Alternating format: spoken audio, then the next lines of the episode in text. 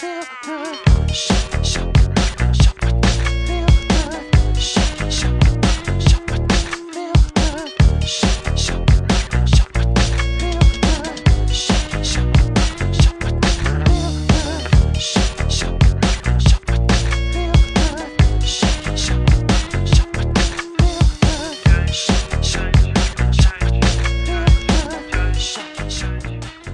家好，我是金刚，我是喜儿。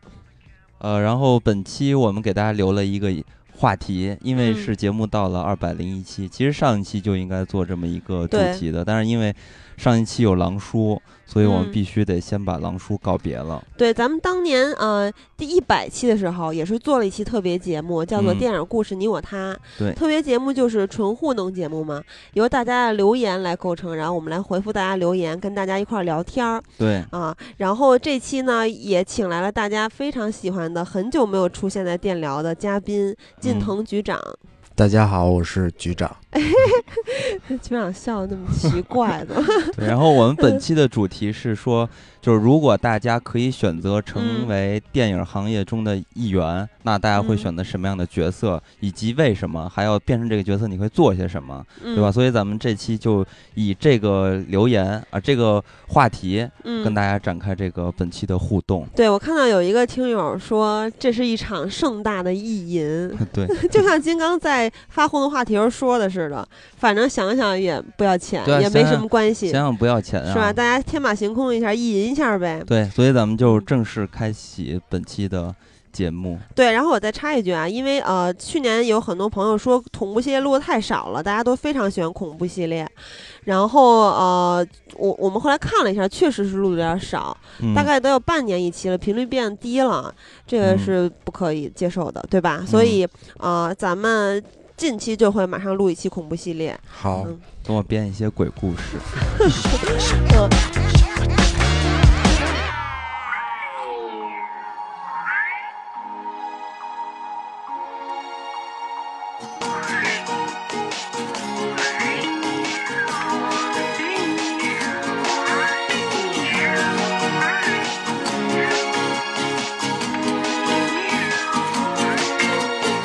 以咱们先来看看微博的留言。呃，Morning Sleeper 说，想当电影的服装设计，一直对设计挺有兴趣的，也在业余的时候学了点缝纫。听了《爱乐之城》辐射讲了他设计的想法。米娅开始时是以亮色为主，然后颜色越来越深，到最后一套黑色的洋装，颜色的变化代表着米娅的日渐成熟。听了他讲的，觉得特别有意思，而且他所有设计稿还都是手工画的。嗯，就其实我我觉得第一个留言就就是大家留言就出现了服装设计，就有点意外吧，因为觉得大家嗯肯定首先会觉得第一个想的应该是什么？所以导演啊、演员啊、编剧之嗯类的，没想到第一个留言的居然说他当一个服装设计。对，确实是，就大家在这个所有工种，基本、嗯也不是所有，反正涉及到了很多的工种。虽然说导演、编剧和演员还是最多的，但是也有一些奇奇怪怪、乱七八糟的，比如说茶水之类的，对，所以我嗯猜测她应该是一个爱美之人，应该是一姑娘，是不爱美是？之人。不是你，你作为设计师，从来没有想过做服装设计吗？哎，其实你说这个设计本身都是相通的，但是我觉得嗯就是所有的设计行业里边儿，就给我个人感觉离得最远的就是服装设计。我觉得服装设计好像还真的属于，呃，也跟其他行业好像稍微的，可能也是接触的其他设计了离得太远了，对，所以就完全没有过服装设计这个想法。因为我记得小时候，呃，我们那会儿学习不好嘛，然后就就说想想将来念什么学校，然后有很多人，其实大大家是因为热爱啊，当然也有一部分人是因为学习不好选择了念艺术类院校，嗯，然后对，然后呃，这是实实实话嘛。然后当时我记得有些朋友说想去呃念服装设计学院，因为北京不是有一北服嘛，嗯，变成了陆涛。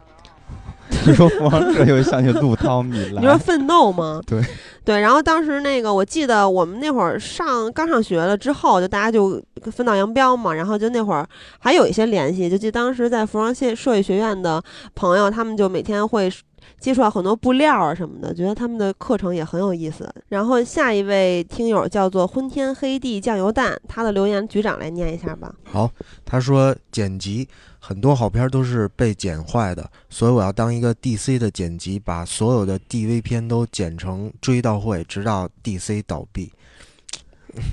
记者也不错，话不多，就看他们哦，嗯场记也不错，话不多，就看他们正正那儿折腾，偷偷乐，别说话。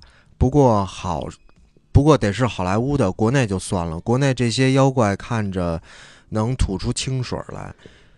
摄影的话是最牛逼的那种，看到好看的人儿，导演说中说中景，我就给推个特写，完了告诉导演说你不懂，这段就得这么拍。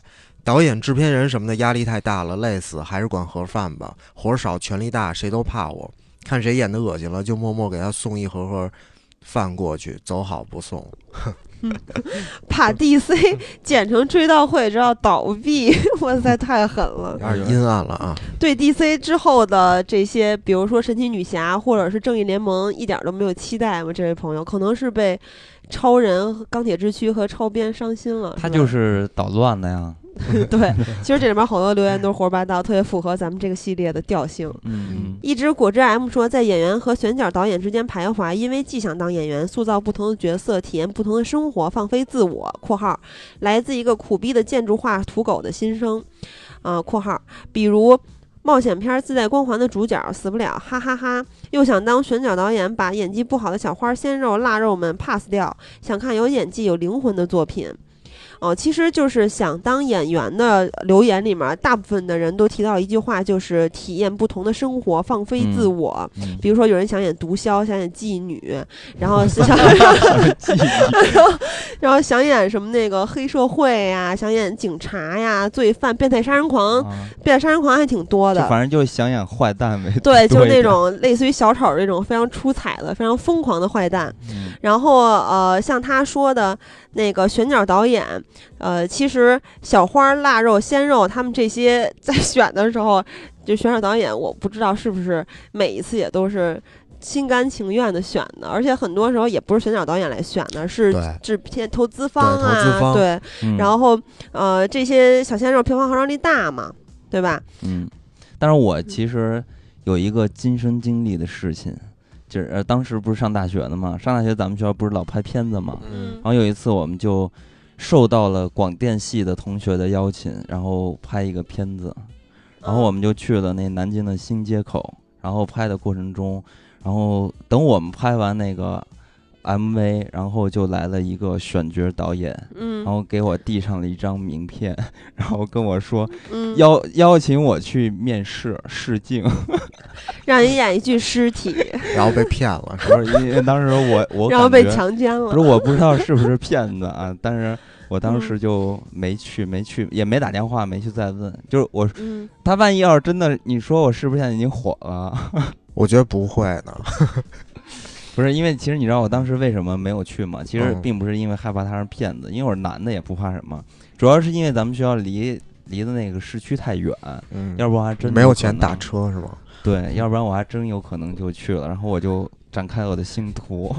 哇塞，你想太多了，能现在都已经结束了。早就结束了，一秒结束。那有也有可能我曾经那部戏人生嗯光、光辉了一下。我知道为什么要找你，肯定是因为想让你去演《乡村爱情》里面赵一田的替身。那不能到南就京选、啊。你看，就那个赵一田修剪老铁，他修剪帝国花圃的时候，剪刀万一剪到手了之类的，怎么办？多危险啊！哎反正我觉得你看他，你跟他相似度百分之九十九，我现在找你来演反。正就是这么多年了，我觉得还是挺可惜。当时应该把把握住这个人生的机会。别闹，局长这么帅就没有碰到过这种机会，肯定是肯定让骗钱的。我也受邀过参参演一个 MV，哦，喜儿也受我的邀请参演过一个 MV。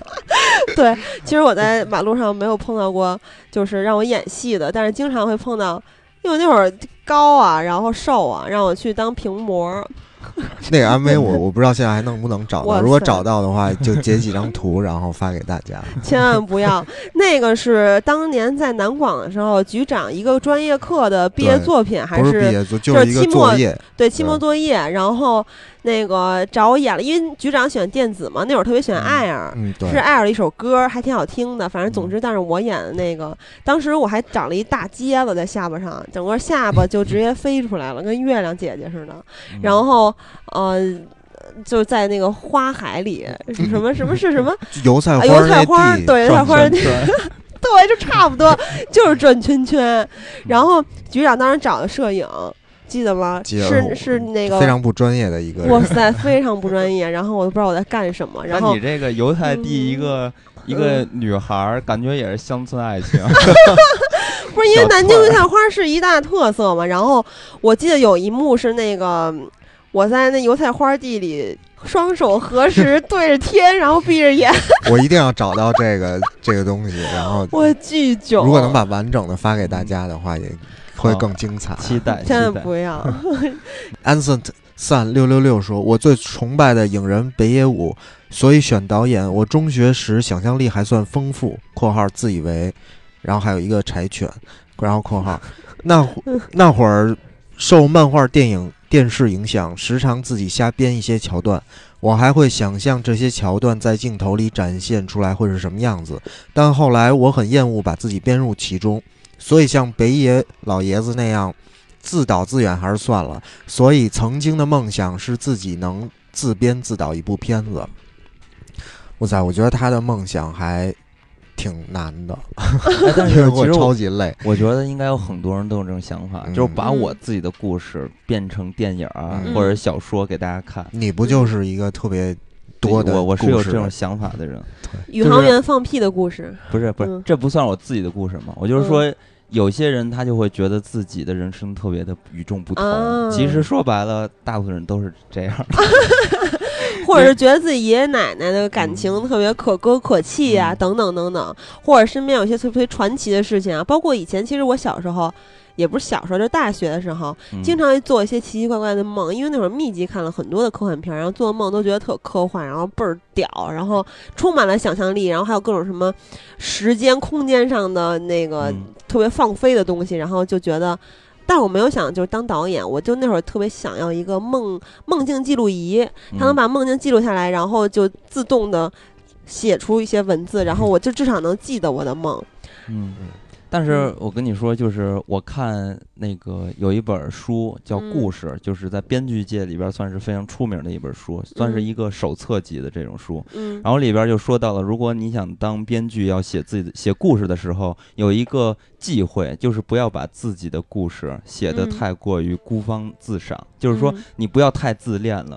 不是，但他想当着导演啊。但是其实如果编剧和那个导演是一个人的话，嗯。这样会呃会更好的能把就是编剧的这个整个故事的想法表现得更好。嗯嗯因为只要是两个人的话，因为导演最大嘛，你嗯，导演的这些有一些想法可能会就是把编剧的一些写的东西给带跑。如果要是两个、两个人合二为一的话，这肯定表现的是最原汁原味儿的东西。嗯，嗯，也可以更好做一些取舍嘛，嗯是吧？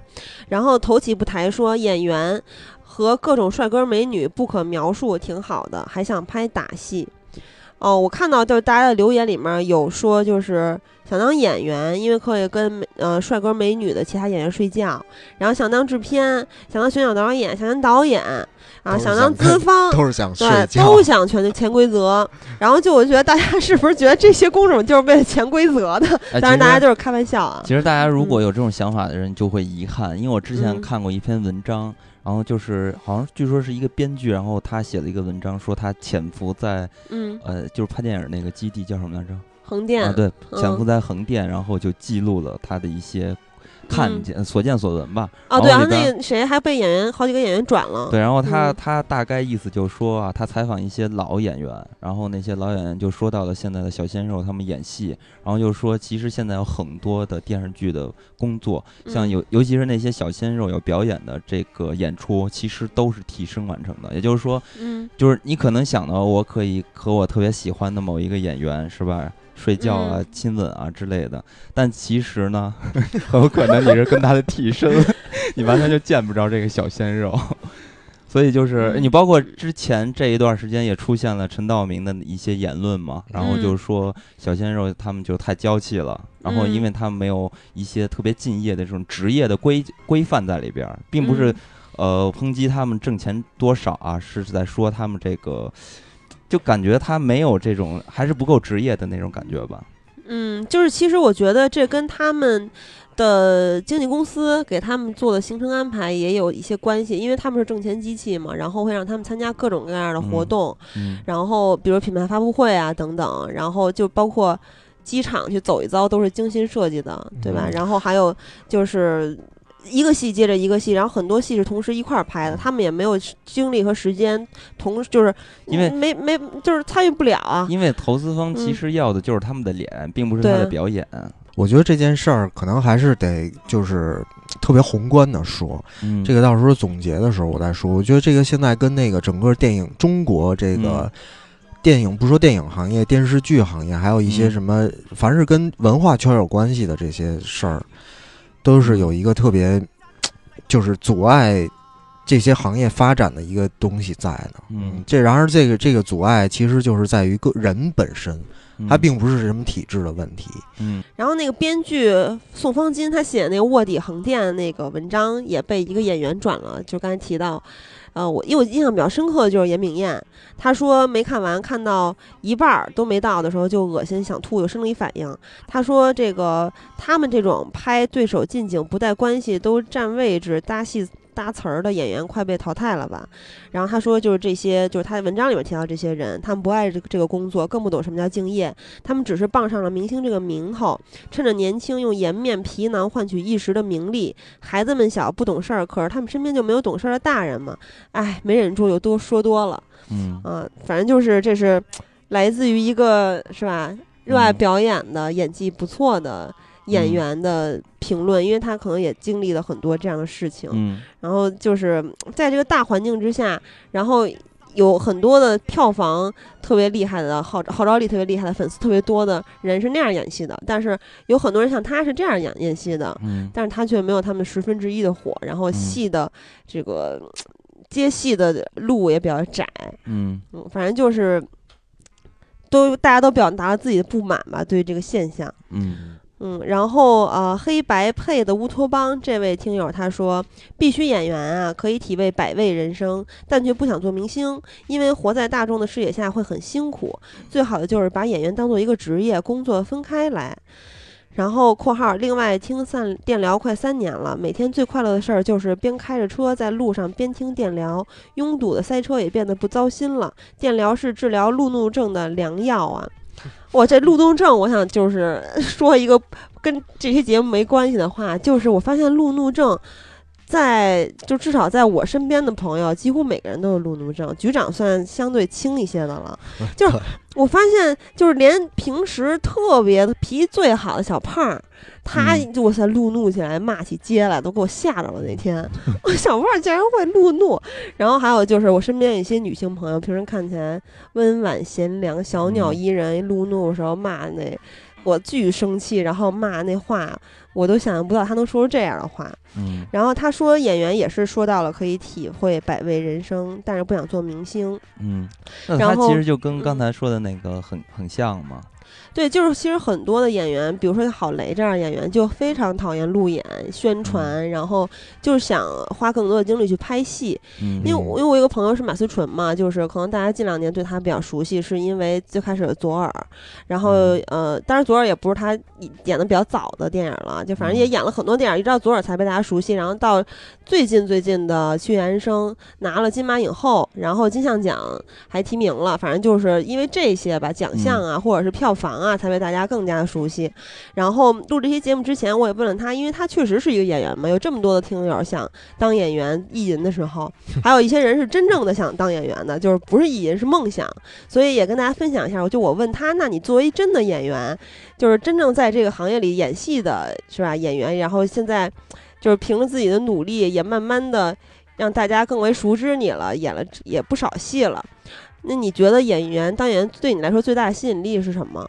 他说是更好的了解自己，就是他每演一个角色，确实像大家说的，体会不同人生，然后嗯是吧？不同的角色，然后涉及到各种各样不同的职业、不同的故事。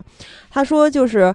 每演一次不同的角色，我都会发现，原来我竟然还可以这样。他说，因为我嗯觉得我不是一个特别了解自己的人，在嗯演不同的角色，体会不同的人生，然后打开自己不同的这个窗户的时候，嗯，当然他不没说这么多啊，我就分析一下，是这个，就是跟大家你是你是他的经纪人吗？就是这意思小嘛，就是他这就是他就肯定是这意思，就是他演各种各样不同的角色，然后体会这些不同的时候，嗯他就会发现，拿你当朋友，拿你当朋友 就不应该说什么官方的话，应该说我就是为挣钱啊。他不需要钱啊，他从从小就具有钱。嗯然后对，然后我记得他当时还说，就是他像咱们这帮听友，有很多人在留言的时候说的，他们从小时候就马德纯，他是从小披窗帘儿在那唱戏，就从小就嗯特别喜欢表演。然后嗯小的时候，大家有没有这个经历？就是长辈在饭桌上或者在一个聚会里面叫你出来表演一个才艺，或者来一段儿这个什么念诗啊之类的。嗯然后他就是一般就是被长辈叫上来去做一番表演嗯啊，然后。对，然后像这个听友说的这一点，我还想到马思纯之前接受那个在《新原声金马》那会儿，他接受一个访问，然后跟周冬雨一块儿，然后啊，不对，是之后就颁奖之后拿影后之后，腾讯有一个专访，当时他就说说那个现在的演员跟以前这个职业不太一样了，就是呃，像他小姨那那辈儿人，比如蒋雯丽呀，是吧？张国立呀，嗯啊，咱们这些比较熟悉的那一辈儿的人，他们在演戏的时候，演戏就是演戏，然后呃，你可以更加专注的，不会像现在就是就是就是刚才咱们说的小鲜肉这种情况嘛。你嗯火了之后，你一下就来一堆戏，然后同时接好几个，然后这个演戏都不一定是重心，有时候还要去演唱会，对吧？要去活嗯动，要去站台，然后等等等等，还要去跑那个那个什么叫什么时装周，对吧？纽约嗯的什么乱七八糟的，然后就很多很多的事情，其实就是把他们演演艺。道路这块儿就是演艺这个职职业，就作为演员这个职业的，嗯呃，精力就会冲散，嗯。就是他说他特别希望就能像原来那样，呃，像他小姨他们那样的时候，因为现在嗯。大环境是这样嘛，他特别嗯。希望像他小姨他们那个时候，就是演这部戏时候就是这部戏，这部戏完了之后还有一段时间可以自己来消化，嗯。对。然后再去沉淀自己，然后再去学习，然后再去演下一部戏。嗯。这个中间是有一个时间的积累的，但是嗯他说他们现在就是完全没有这个时间，一嗯。天一年到头一天休息都没有。嗯。然后他特别的爱在家过年嘛，他是蚌埠人。然后今年他那个过年的时候，好像就回去了一天吧，还是很奢侈的。回去完了之后，马上就再回去拍戏或者什么嗯各种各样的活动等等。反正现在就是。真的，他们确实是很辛苦，所以说在看到，呃，这些就是一些脑残粉儿他们在说说这个，那你知道他们有多么努力、多么辛苦吗？他们确实是辛苦，他们真嗯没时间睡觉，一演那个夜戏什么的，就一一一下就是一宿，然后睡两三个小时再起来拍白天的戏，嗯确实经常是这样，是一这就是。这就是那个嗯陈道明里边说到的，就是很嗯多小鲜肉说自己苦啊累啊，拍嗯戏什么冬天拍戏要呃光嗯衣脱衣服之类的就是说很累嗯很辛夏天要穿苦棉袄，就对，然意思吧后陈。道明就说：“嗯那你为什么不说那些扫地工人凌晨四点就起床还扫地呢？就是大家嗯还累，但从来不会拿累来说事儿，因为这是你的嗯工作，对这是规范，你就要这么去嗯做。对，其实你所以说，嗯，人家夸你不能因为你付出多大努力，而是你拿出嗯的表演是不是好。对对，其实陈道明厉嗯，害。对 对，但是你说到这个，我也想起个人，就是大幂幂。大幂幂其实就是头两年她接戏非常猛，特别红。她刚开始崛起，然后被大家各种黑的时候，她那会儿就是在接受采访的时候，或者说他的团队去营销的时候，经常会提到一件事儿，就是他有多么多么努力。嗯一年有他的戏上映，大家也能看到，包括电嗯视剧有多少。那你自己推理，他他就本身就会有很多时间都是在工作啊。其实一年到头都是在工作，包括唐嫣他们都是这样。嗯然后，但是到后来，其实大幂幂他们这些比较早崛起的这一代的花旦，思路了，就已经不再提我有多么努力这件事儿了，就是他的他的心思更多的放到我怎么去改善这个情况，我怎么去嗯提升我的演技，嗯不会再去提。呃，多么努力，他们也不是特别愿意让粉丝说他有多么努力，努力拿这事儿来说事儿。啊，然后下一个听友是三三，他说吟诗就是在工作室里用各种稀奇古怪的玩意儿来模拟各种声音，这个职业天生自带莫名的喜感，可能用扫扫帚扫地模仿下雪的声音，捏烂桃子模仿情侣接吻的声音，特别需要天马行空的想象力和一颗赤诚赤赤赤诚之子的童心。这个我就特别有发言权了，因为我做过你饮食。局长，你有一颗赤诚之子的童心吗？我觉得这个这个职业根本就不需要赤诚之子的童是。这样啊，这个这嗯这这个听友可能对这个职业就是他看到的确是有这种特别有意思的，就是东西在，嗯，但是其实他更多的还是就是脏乱差。啊 他是这样，就是呃，我当时在大学毕完业，然后到一个地儿第一个工作，然后我就去了一个。电影的声音制作公司，然后我就做的拟音师。当时我去的时候，还是特别幸运的，呃，参与了一一一下这个金陵十三钗的拟音的工作嗯嗯啊。然后呢，这个为什么说它脏乱差呢？就是因为那个拟音它有脚步，它它脚步呢，比如说它有土地啊，那我的拟音棚里边就会有土。嗯。嗯，然后呢，呃。那我又有水，又又得泥水的事儿啊，然后呢，我以为你要说拟音棚里边还得有水，嗯。那这么着一下，就整个棚里边全都是泥，嗯，然后特别特别，我跟大家说一个，就是那《金陵十三钗》里边有一个镜头，就是那个贝尔从那个高处掉到一个面缸里边，然后那个整个那个盛面的那个容器全部散掉，然后面嗯飞的哪儿哪儿都是。那个镜头拟音就做了，嗯我们是怎么做的呢？我们就是用一袋白面。一嗯很大一袋白面，然后还有很大一袋沙子混合到一起，把它倒在一个军大衣里边，嗯然后呢，当它摔下去的时候，我们就两个人一起抖那个军大衣。你想象一下那个棚里边当时是什么嗯状态，都无法呼吸了，完全无法呼吸了哎，。那抖的时候，你就是有没有就是戴一些什么面具啊，或者是围我巾戴口罩，我戴口，罩了，但是那没什么用啊。就对啊，就没什么用啊。当时那个整个脸上全都一搓，就都是都变成泥儿了。是不是有种美白的感觉？我记得当时那个你还有一双那个跟陈汉典一样的高跟鞋，就是男的脚那么大的尺寸的高跟鞋。对对对，嗯因为作为拟音，你你在那个棚里边是要你演你脚不也要你的吗？然后嗯一你你演员有可能是女的，然后这个时候我们就得穿上高跟鞋，嗯然后跟随演员一起走路。我觉得，我觉得你是的工作也可以体验不同的人生啊，可以，所以可以不用执着于选择演员。哎，但是你们的工作环境是什么样？是不是就比较封闭的？就相当封闭，嗯因为他必须得在一个非常安静的，嗯就是他做了声声学装修的这么一个嗯环境里边去弄去录嘛。然后是不是也挺小的那地儿？哦不不不，你音嗯棚一般都很大，因为它里边会有各种各样的东西，就是首先有各种各样的地面，刚才说过了，它有瓷砖，有木地板，有嗯水泥地，有什么嗯土地，什么这些。然后呢，它还里边还有各种各样的道具，桌子椅、桌椅板凳儿这肯定有，然后还有嗯各种各样的门，嗯各种各样的窗户，嗯，然后呢，各种各样柜子，什么锅碗瓢盆儿什么都有。嗯然后这个时候你嗯需要什么声音，你就要要去做什么样的声音。嗯，你看下面这个人，他嗯留言也是呃偏向于这个的。然后他说这个叫什么字儿啊？丢丢求顺利吗？这是 不太认识这字儿。他说嗯他想当配音或者是电影混音，就是他不知道真正的名字啊。嗯他说他记得小时候看过一个灵异片儿，有个小男孩看到自己家的厨房有好多鬼在偷吃东西、玩耍什么的，然后。鬼们说，小孩听到乒乒乓乓的声音都是小孩根据画面的想象。当时他就觉得光影和声音是离不开的。然后这儿就提到了这个拟音呢，他说嗯尤其知道有些声效是怎么出来的。他说，比如说降龙十八掌是猪叫，这是真的吗？然后他又觉得脑洞大开。这个我还真不知道是这样啊。他说的那个，如果真的嗯那个降龙十八掌那个叫，就是呃那声音猪叫嗯出来还挺奇怪，不知道他这是哪儿看到的。对，然后跟大家普及一个这个概念啊，就是配音，配音它指的基本上是配音演员，嗯，它并不是声音制作里边的环节嗯嗯啊。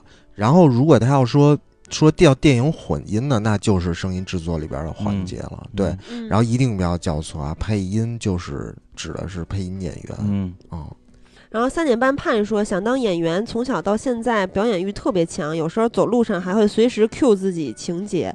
这段路现在是不开心的状态，应该怎么走？随时随地上演。我还一直认为自己要是当演员，演技应该不错。嗯，嗯哎，他说的这就是我小时候老街上干的那事情，就是小时候看那个七龙珠对，小时候看七龙珠就就觉得打的特别酷嘛，然后一就一边走一边自己配音，然后跟臆想中的敌人在对打，就属于这种。那你有没有就是观察过旁边路人的眼神，我就是我都是偷偷的看旁边没人，我就啊就开始打，打完路人来了我就赶紧解决战斗。所以你看我嗯为什么长大之后会被那个是吧？星探对星探发掘，就是因为我从小的积累。积累？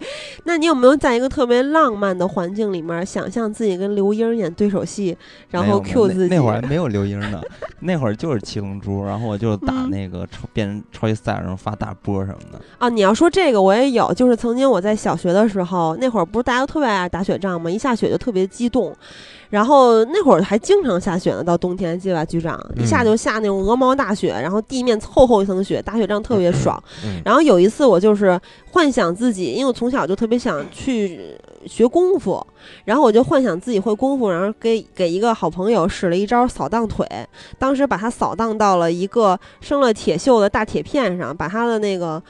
腿扎出了一个巨深的大口子，然后流了好多好多血，他的毛裤都从绿色变成了红色。然后当时他还挺心大的，说没事儿没事儿，因为我们关系好嘛。他说没事儿，然后就回家了。然后他爸长得跟爱因斯坦一模一样，他爸就生气了，然后给我爸打电话，让我们就是赔钱呀、什么乱七八糟，嗯然后极其的凶恶，把我妈还骂了一顿。然后当时就是因为我使出了扫荡腿，然后这个小朋友后来他缝了六七针，然后还打了现在还有联系吗？没有，然后还打了破伤风针，反正就是就是也会出一些小危险，破伤风怎么感觉你是咬了他的？不是铁锈啊。然后吴彦伟 C 说必须是总局领导啊，封杀烂片导演（括号比如郭导），然后实行电影分级。其实现在那个感觉，这广电总局他们好像了一步，对放开了很多事情。嗯，包括那个咱们之前说的《金刚狼》第嗯三部，它就是第一部有那个提示的，就是呃十八岁以下不能观看嘛，是吧？哦，我反正就少年儿童嘛。对，然后，但是当大家都吐槽说你都剪成这样了，还不能观看，当然确实也不能观看啊。嗯，就是，但是其实这个也不是广电总局新去剪的，其实片方剪的，然后总局又动了一点儿刀子。对，然后那天那天我我去看那个《生化危机》，里边也有剪的，嗯，对嗯然后剪的莫名其妙，就他好像把情嗯节都就影响影片节奏了。然后，反正像《狼三》的话，就会觉得结局比较仓促嘛，很多铺嗯的感情都没有选出来。嗯，反正希嗯望这位朋友可以真的成为广电总局的领导，加油加油！对对对，但是也以后不是说，就靠他靠他了，靠他了。但广电总局上面还有中宣部啊，就不是嗯说你作为一个广电总总局的领导，嗯然后你就可以推行电影分级了。那燕尾就在家努努力，然后 再往上爬一爬。燕尾叫的这么亲戚燕尾，燕尾嗯 C，，Harming 韩明，韩明 Daddy。然后他说：“哈哈，电影喜欢电影不聊，他想做演员，就做长相特别一般但演技特别牛逼的演员。然后片酬直逼啊，片酬直逼梁朝伟，然后能赚大量的钱，然后最后退出演艺圈儿，最后影迷求着我复出拍戏，但是呢，他就是不复出，还时不时带一个国际一线的大牌儿，但就是不拍戏，他就是想。”成为一个反正演技特别厉害的人，然后大家都嗯喜欢他，喜欢他之后他就不拍戏了。然后享受那种大家都求着你，糜但你偏不要，偏不要满满足大家。就想起当年那个徐帆嗯演的那个有一个角色是哪部电影来？反正就小时候咱们看的。方乙方，啊，对对对嗯，然后他不就是嘛？说，哎呀，我不想当演员了，天天被簇拥，然后烦死了，然后太太那什么，然后就不当了，就是之后特别想复出，但是没有人气了。对 对对，对，其实你退出演艺圈之后，大家因为现在更新换代多快，就把现在你忘记。现在根本就不是光是九零后时代，现在都是零零后的时代了，嗯，所以大家会迅速的把你忘记。但我觉得他也嗯不是特别贪，我感觉现在那些小嗯鲜肉的片酬可能比梁朝伟还要多。嗯，他我觉得他就是想呃通过演员，然后嗯得到这种虚荣感，然后大家你看就是说嗯这个不演戏了，还希望大家喜欢他。对，还得求着他。对你果然是 daddy。然后大叔三九幺七九说：“我选择做个编剧吧，写一部关于中国的超级英雄金刚的故事。嗯，男主角肯定是金刚了，女主角喜儿。这个故事里有局长，手底下带着一批俊男美女（括号包括很多老师、棒棒老师，像阿和呀、小胖啊、汉尼拔呀）。发生在将来、现在的故事，然后自己拍，票房肯定好。那么这个超级英雄的故事，而且金刚是吧？超级英雄金刚的故事，那么金刚肯定就是主角了。那不是我我我嗯不太明白，那这电影可能卖不出什么钱，他说这个超级超级英雄金刚是说把那个金刚大猩猩不是，是说你是说我变超级？对，因为后来还提到女主角喜儿呢，不可能是杨白劳那喜儿啊嗯啊！然后这个故事里有局长，也不可能是是吧？广 电总局，局长抓 金刚，那如果你要你要是局长你，要是中国的超级英雄，你希望拥有什么能力啊？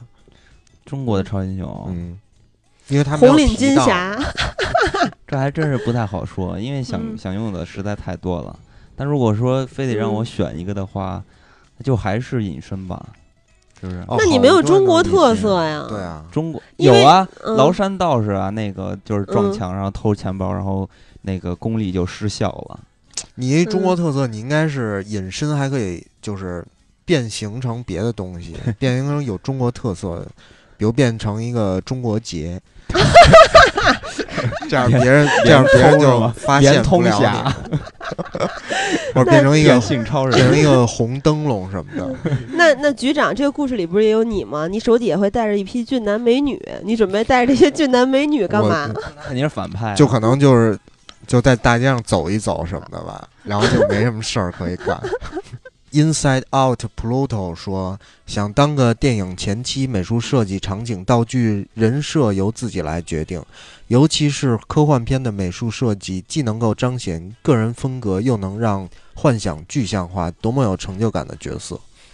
对这个其实是我真的是挺想，呃，这个从业的。嗯，美术是一特别特别重要的角色，就是画面好不好看，跟美术有特别大的关系。这个真的不是想一想，真的希望可以努努力转到这个行业，如果可能的话，从现在做电影海报，感觉离得还是有点远的。八成熟一九九一说，演员因为制作每一个角色就像过一种不同的人生，而且有剧组一堆人帮着我去尽量成为另一个人。想想都爽，讲个大话。几年前我一直觉得我将成为下一个张震，我都想好了，以后我两年就接一部戏。直到北电考场上，我给考官马金武老师讲了个寓言笑话，他不仅没笑，一脸嫌弃让我下去，我才发现张震如梦，笑话如我。这人 就他是逗啊！当真的吗？那我觉得他还他还挺近的，因为他你看他北影嗯考场上嗯，都已经参与了，他起码对吧迈出这一步了。说明对，说明参与了出事了，对吧？至少，嗯哦我觉得他加油，张震啊！我想看看他到底长什么样，真的像张震吗？不是，可能是喜欢张震吧，就觉得张震是演技派，然后又又那个因为演什么都能精通一门技术。张震还挺帅的，有点像我。哇塞，你不是余文乐吗？对啊，然后现在又是张震蓄起，胡子就是张震啊。其实你是苏永康。仔仔的角落说：“导演啊，中国不就差牛逼的商业导演吗？我做导演，《葫芦娃》真人三部曲立马提上行程，《葫芦娃大干 X 战警》，《葫芦娃殊死一战》，《葫芦娃终章起来再干》起来，起来再干还行。哎，我觉得终于有一条留言是只想当导演的人了，嗯，我觉得值得嗯表扬啊。而且他还特别想拍葫芦娃，起来再干还行。其实葫芦娃那个，如果让我演的话，我他如果他呃可以邀请我演的话，我现在去演那个蛇精。哇塞，蛇精有点儿。我小时候最喜欢蛇。精了，其实蛇精嗯还挺色情的，对，然后和蝎子。然后他说这个葫芦娃，其实让我想起一个电影儿，就香港的电影儿，好像叫《十兄弟》吧，是不是？有点类似于葫芦娃？然后他们十个也是小孩儿嘛，然后各种什么长手长脚之类的这种功能，感觉还有点接近。然后王苏人说，其实我是一个编剧。记得二零零四年电影《江湖》上映的时候，看到电视上曾志伟接受采访，说我把剧本给刘德华看，呃，我说感觉还不错，你看一下。当天晚上，刘德华就给他回电话说，我想应该给这个人一个最佳编剧奖。从那个时候我才知道有个电影工作者叫做编剧。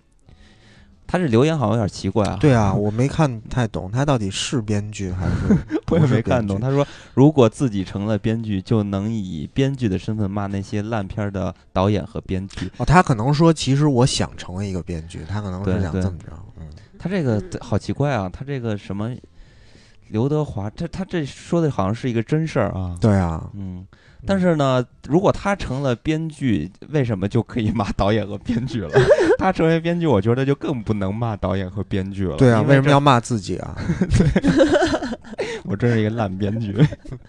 嗯，然后无敌的小小鱼说，到现在也想成为电影行业的一员，拍摄自己剪辑过的一个十来分钟的片子，讲的是妹妹想念死去的姐姐的故事。感觉最难的是场面调度，想象的构图跟拍摄出来不一样，演员对你想表达的主题也理解有偏差。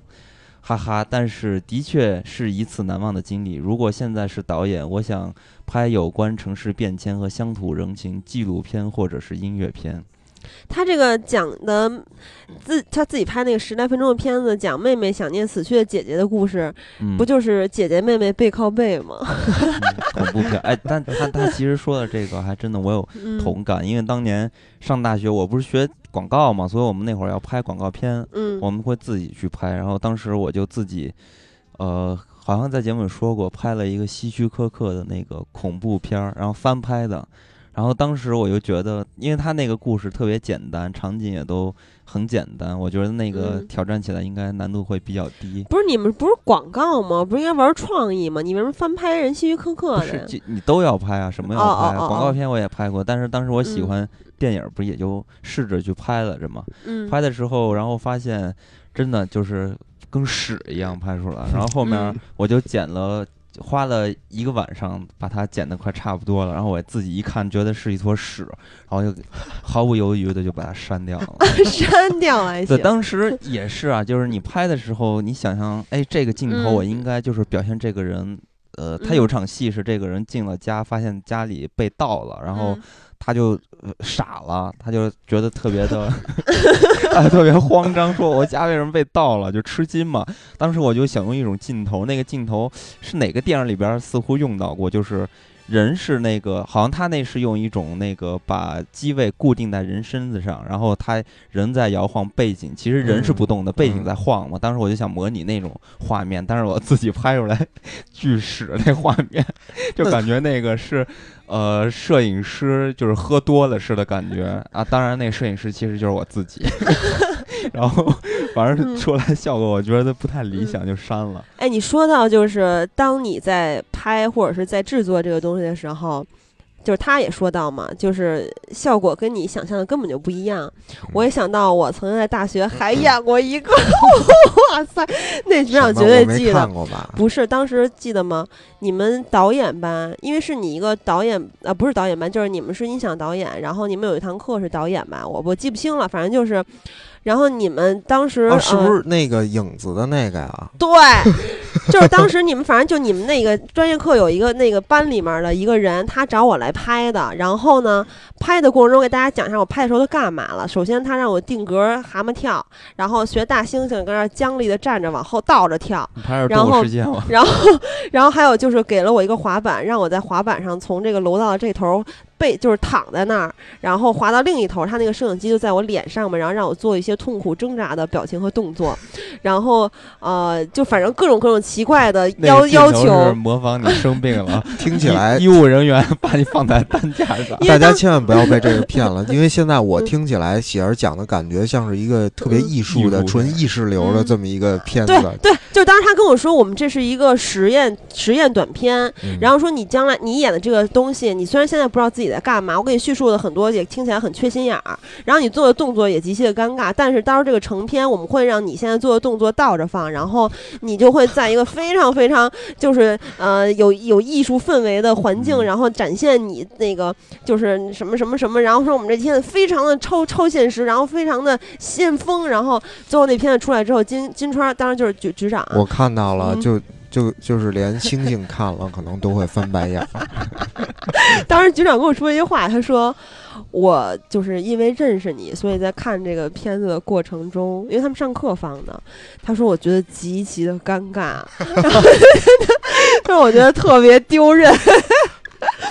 然后还有曾经有一次，因为那时候好多人找我演短片儿，然后就是嗯因为我演了这个片子，然后我看到他的成片，嗯我都快疯了。然后就再也没有人找你演了。不是，然后后来还有就是，也看这个好多 好多一些特别弱的导演都要找他来拍电影不。是，然后还还有就是，呃，录音工程的有同学然后找我演，然后都是都是外行然后找你演，啊不是。说说错了，说错了，那是我们篮球队的，然后录音工程是另外一个，这是篮球，我们那有篮球队，然后她是那个呃导演专业的，然后她是一女孩儿，然后当时跟我关系还不错，然后她让我演了一个，就是在我们学校那大钟楼那儿，穿我穿一红羽绒服，穿一铅笔裤，穿一帆布，然后在那儿走，然后走完之后还跟一个只有阴影的男的对话，然后那个就他想表现一种我跟这男的什么嗯、想说不得说的情感，然后这男的就是没有五官嘛，他说到时候效果嗯出来会非常酷，但全程就是我不知道自己在干嘛，就大家，没有五官是一篮球吗？然后还有一个就是，呃，曾经有一个摄影班的人想让想让我去演一个在方山上拍的戏，就让我穿着那个抹胸婚纱，然后就是好像也是一个爱情悬疑的一个短片。然后结果我没去，因为就是因为当时我看那个滑板上拍痛苦表情的那个 那短片，就让举小鸡尴尬那个，我再也不想演了。然后，当然也有好的啊，可能只是碰我碰到比较倒霉。嗯然后反正就是后来他们拍那个戏的时候，就找了另外一个姑娘来演，那姑娘从方山上滚下去了。反正当年就是在大学艺术类院校的时候，就甭管你是作为一个这个同学之间的小剧组的其中的一员，或者是你去演，或者你去导，都是一件特别有趣的事儿。对，就是其实刚才在虽然我们说的好像挺正经的，就是我我看完那些不想演，其实只是因为我作息跟大家是颠倒的，我没法演。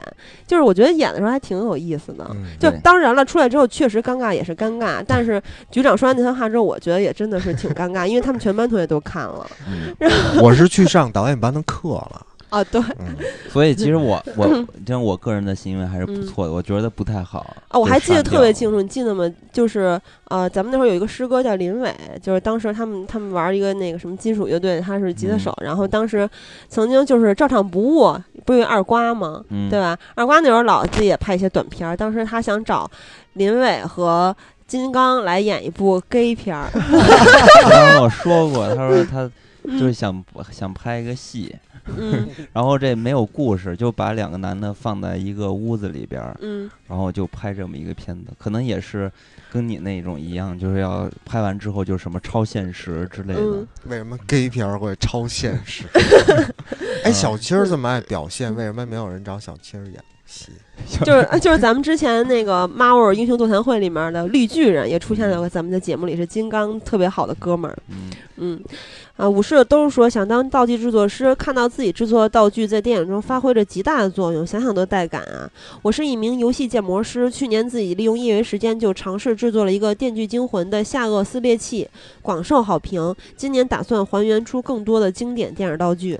他说是这个，我有印象，我记得他好像把这个就他做这个东西发给咱们看过。嗯，然后当时极其的惊对，艳。当时做的确实挺厉害的，就是很难想象他是一个就不是在这个行业中啊，在电影那个行业中是一个团队的合作出来的一个东西，就是好像是嗯他一个兴趣，然后做出来的东西，我觉得哇，做的特别棒。就其实现在就是特别需要这样的人。嗯，就是如果他想参与电影行业，我觉得完全是特别有机会进行一件事儿，因为之前我们我们拍我们我我我现在身处的行业，其实一直都在外围擦边徘徊当中。嗯那之前我们拍过一些呃投资稍微低低一点低一些的网络电影，嗯那那些道具带出来也非常的尴尬，嗯就感觉就特别的不是不是那个样子，跟嗯所有人的想法都不一样。嗯，对嗯，就是今年，呃，烂片吐槽的时候，是今年吧？反正就咱们啊，去年咱们有就是有说到一部电影，就是王晶的《王牌斗王牌》，然后它当中有一个就是呃有什么那个教授，然后就能弄那教授的时候，一个脑波上面的一个什么东西，就把他就把简单的几个硬纸片放在那个教授的脑袋上了。嗯我特别次那个道具，然后还有就是他们有一个音波枪，biu biu biu 嘛，记得当时我还吐槽过，就是一帮反派，然后拿出了音波枪，然后打发出了冲击波，把刘德华他们全打倒了，就噗喷飞喷飞了。那音波枪就跟滋水枪一样，比嘴水枪还小。对，这种就嗯完全是属于就没长心啊，他就没想事儿对，就没想好干这个事儿。嗯，然后接下来，Lucky 同学说，他说我以前小时候特别想做拍电影时打饭的那个人，然后一声啊不是打板儿的那个 叫一声 action，然后感觉非常的酷。慢慢嗯长大后发现，那个打板儿的东西从木头变成了电子显示，更酷了。呃，后来去参观中国电影博物馆才知道，那个东西叫做那个职位那个职位叫做 场记。嗯现在，呃，要我选，我会选择剪辑。看着一堆乱乱的情节变成一条条，变成一呃变成一部有条理的电影，那真是太有成就感了。但其实我觉得剪辑师真的是特别辛苦太辛苦了，对剪，辑师。就呃哇塞，每天在就没时没点儿的，然后一直在憋在那机房里边儿去剪辑，而且嗯，因为电影的那个量就是非常非常超级素材对特别多素材非常嗯长的，嗯就是很很很难的一个事情。对嗯，基本上你转素材可能就得转个两两三天什么的，然后你再开嗯始剪。对嗯，但是他说的那个 action 这个，呃，就是小嗯时候其实真的我也觉得这就是代表着电影的一个东西。嗯，嗯所以其实很多人买第一件买的不是某部电影的周边，而是那打板儿的那个，对，那很好玩儿那个。然后自己没事儿就在家打板儿。嗯然后 Starlight 零幺二二说选角导演，因为当选角导演，我就可以经常看各种各样不同的帅哥美女，长时间看长得好看的人可以延长寿命。哈哈，开个玩笑，如果我是选角导演，我会选择那些有实力又上进的演员，让他们得到他们应该得到的角色。或许这个角色就让他们从默默无闻到声名鹊起。作为一首发掘他们的我，那时一定会很有成就感和高兴。但一般默默无闻，然后变成了巨星，一般感谢的嗯都是导演，就是导演。其实不过他说到他的这个想法啊，我也想嗯。起就是之前就是咱们这个节目做到现在第四年，然后再早一点的时候，咱们那会儿不是聊过吗？就是如果去访谈影人的话，其实，呃，就是觉得访谈一些大家可能还并不是非常熟悉的，呃，独立电影的导演，然后让更多的人知道他们拍出了好作品，嗯，这点特别开心，因为你记得咱们当初，呃，专访千桥，这不是，因为你记得当初咱们专访《千锤百炼》导演张乔勇的时候，虽然他拿了金马的最佳纪录片，但是其实没有什么人知道他。当然，他也是一个加拿大的华裔嘛，反正就是当时跟他们聊的过程，就觉得真的是特别特别纯粹的电影人，就是嗯。心无杂念，就是想好好的去拍成一部电影，嗯，而且非常非常热爱自己的事业，非常的热爱电影。真嗯。的就是就是访问完的感觉特别的感动，就包括咱们去年那个年底的时候去给八月去做那个现场，就是他们最后一场放映活动呃展映的那个主持人嘛，就是嗯在跟张大磊还有执行制片也是他的哥们儿，咱们再去聊的过程中都觉得。真的是哇塞，特别简单，特别特别特别纯粹、干净的嗯人、嗯，啊！就这样的影人，真的是接触自己都会觉得特别开心。然后，然后通过节目也让更多咱们的听友知道他们的名字、他们的电影儿，然后关注他们接下来的作品，也是嗯对于咱们来说是像这个这位朋友说的，特别的有成就感和高兴的事情。对，静默沧浪说，编剧其实我听我挺羡慕那些当饭盒大总管的，就是怕分鸡腿不均匀被打。对 他这个其实是之嗯前有一个新闻嘛，就是因为分就分那个饭，蛋是吧？对，然后打起来了。我还真是没想到，呃，有人去想想当这个职业。我我我觉得他就是开玩笑而已。对他肯定是也相信那个新闻了。放河大总管，乖乖咪哈哈说，编剧大学在南京浦口，那时候那边很荒凉，校园生活很单调。大二去话剧社应聘编剧，和室友在那儿耍宝了好久，其实就是一本正经的胡说八道。没料想我聘上了，他没上，于是我也就放弃了。我们俩本科加硕硕士同居七年，生活经历简单但特能意淫，经常就一件事儿一个场景大肆瞎编一段故事。曾经还开过私密博客，私密博客里边都是什么？非常好奇。哎，其实我会不会被那个，抓？其实那个博客嗯刚火的时候，我也开过很多博客。很多，对，开了很多很多博客，就是嗯你新出一个那个博客的网 站，然后我就开通，开通什么博士博客大巴还是什么那个，对对对，嗯。哎，我记得咱们这个年纪不是那个博客的年代，是，啊，就是咱们这会儿。不是啊？之前那个大学和高中开始有的吧，就那个有有，对。我也记得有，哦。对，然后我当时开那博客啊不是为了写东西，嗯，我都是找那个博客自由度很高的，因为当时其实最早那一批是新浪嘛，新嗯浪博客嘛，呃，韩寒呀、徐那个徐静蕾什么都在那上面写。嗯。但是我当时也注册了新浪博客，我就觉得那新浪博客自由度特别低，就那个页面长得特别丑，我就没用。然后后面就找了很多博客，有那个有一些潮流的那个像优厚，他们嗯。也开那博客，我就上那博客上弄得特别的帅。然后还有什么特别帅？是发自己背景背景，哦。然后还有那个博客大巴，那个自由度也很高，那个就嗯。偏文艺一些，然后弄得特别的简朴，非常的文艺。然后还有那个也用过，对，嗯还有还有什么 YY 博客之类的，反正就是做了好多博客，然后里边儿都没有什么正经东西。嗯，其实局长，你还说博客，你那会儿不是有 MSN 吗？你在 MSN 里面还写过博客呢。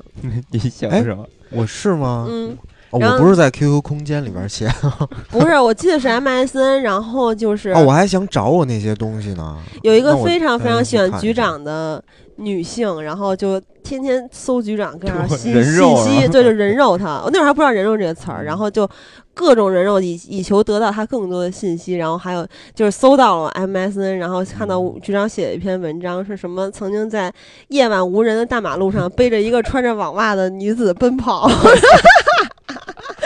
是不是局长？你都没有印象了吧？我自己完全没有印象，可能当时并不是我我吧。嗯接下来是戴宗波特，然后他嗯说：“我想做一名摄像，小时候被父母逼得学画画，一开始很抗拒，后来喜欢上了。大学专业，呃，大学选专业，为了逃避数学，又考虑到理科生的身份，呃，学了建筑学。十年的绘画也算没有丢下，但是一直不知，呃，但是一直不喜欢自己的专业。之后接触了多了，懂了很多，才知道自己想要的是什么，就是做名摄像。”自己的美术功底也可以有用武之地，可是现在也晚了。建筑学的研究生就要毕业了，马上就有工作了啊，马上就要工作了，这也真的只能想想了。其实他说的这个建筑学啊，嗯其实是我当年考大学的报的专业。其实我特别学习不好，对我学习，其实我学习还行，但是建筑学，因为我是省外招生嘛，那不是那个北京的，所以说分数太高了。当年我报的那个，因为我知道我考不上，然后第一第一专业直接又报的特别厉害的学校，报的建筑系，当年好像报的那个东南大学的建筑系，呃，嗯。就有这种侥幸心理，说万一我超常发挥呢，啊，嗯。所以还有可能能上，结果 就没有成功。反正当嗯。时在我心里，我觉得建呃就是设计的最顶尖的，我觉得就是嗯。建筑，还有汽车，这是设计嗯行业工业设计是吧？最顶尖的，所以嗯。以至于我到现在我都觉得，如果能研究建筑设计，我操，那真是挺厉害的。所以我还挺羡慕他的，能有这么一个专业，嗯还有要做这样的工作的。其实我觉得还挺好的。嗯，但是他更想做摄像啊。其实我觉得他说的就是，可是现在也晚了。嗯，虽然现在也没确实，有晚呢。就是虽然说他确实是建筑学研究生要毕业了，去就是做这个专业对口的工作，可能就是是吧，在职业上面或者规划上面更更嗯好一些。哎，我觉得但是我觉得，我也觉得是，就是没有什么事儿是晚的。我我觉得就是，如果他真的感兴趣的话，因为现嗯在这些拍摄的这些，就是一嗯件其实是一件变得一个特别容易的事情。我之嗯前在在出去玩的时候，其实我拿 iPhone 拍出来的东西都很好看，嗯哦嗯就看你喜不喜欢拍，而且现在剪辑也非常的方便嗯，啊。然后就你拍拍点什么好看的画面，然后剪一剪，其实也挺、嗯也挺开心的。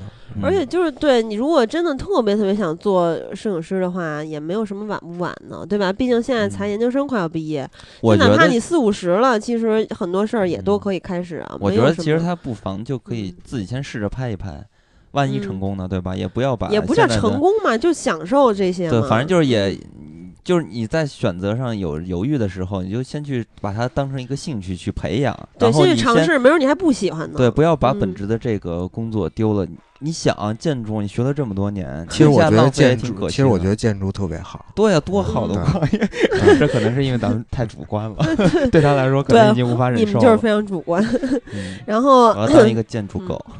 然后来自六六万万岁说：“我是一个潜水潜的特别深的电疗粉，几乎每次互动话题不是错过就是错过。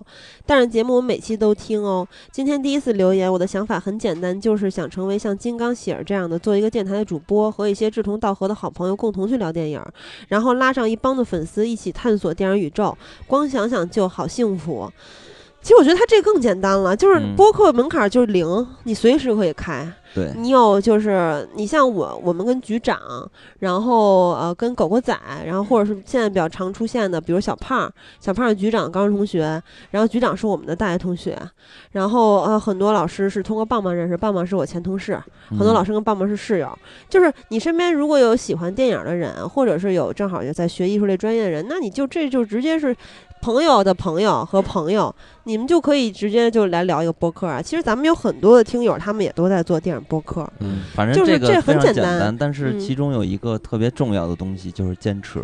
嗯，对，嗯，就是可能做一做，对吧？那个你要是长期 没有我，今天来的时候我还在想呢，我说这个喜儿和金刚他们俩居然能坚持到现在，我我就我不知道嗯怎么回事，今天来，然后在路上我就突然想到，哎，我说这个这个嗯电影不聊这个节目已经好几年了，都已经。对，今年已经四年了，然后能在他们工作这么忙的情况下，然后每个礼拜准备这么多东西，然后居然能嗯坚持到现在，对，因为可能局长也知道奇迹的。我是一个特别爱半途而废的人，但是这个节目就是你喜欢的事儿啊，对吧？我觉得坚持下来也没有也没有什么痛苦可言，就是你喜欢嘛，嗯对吧嗯？？对，嗯，然后玉宇无尘他说前期画故事版的。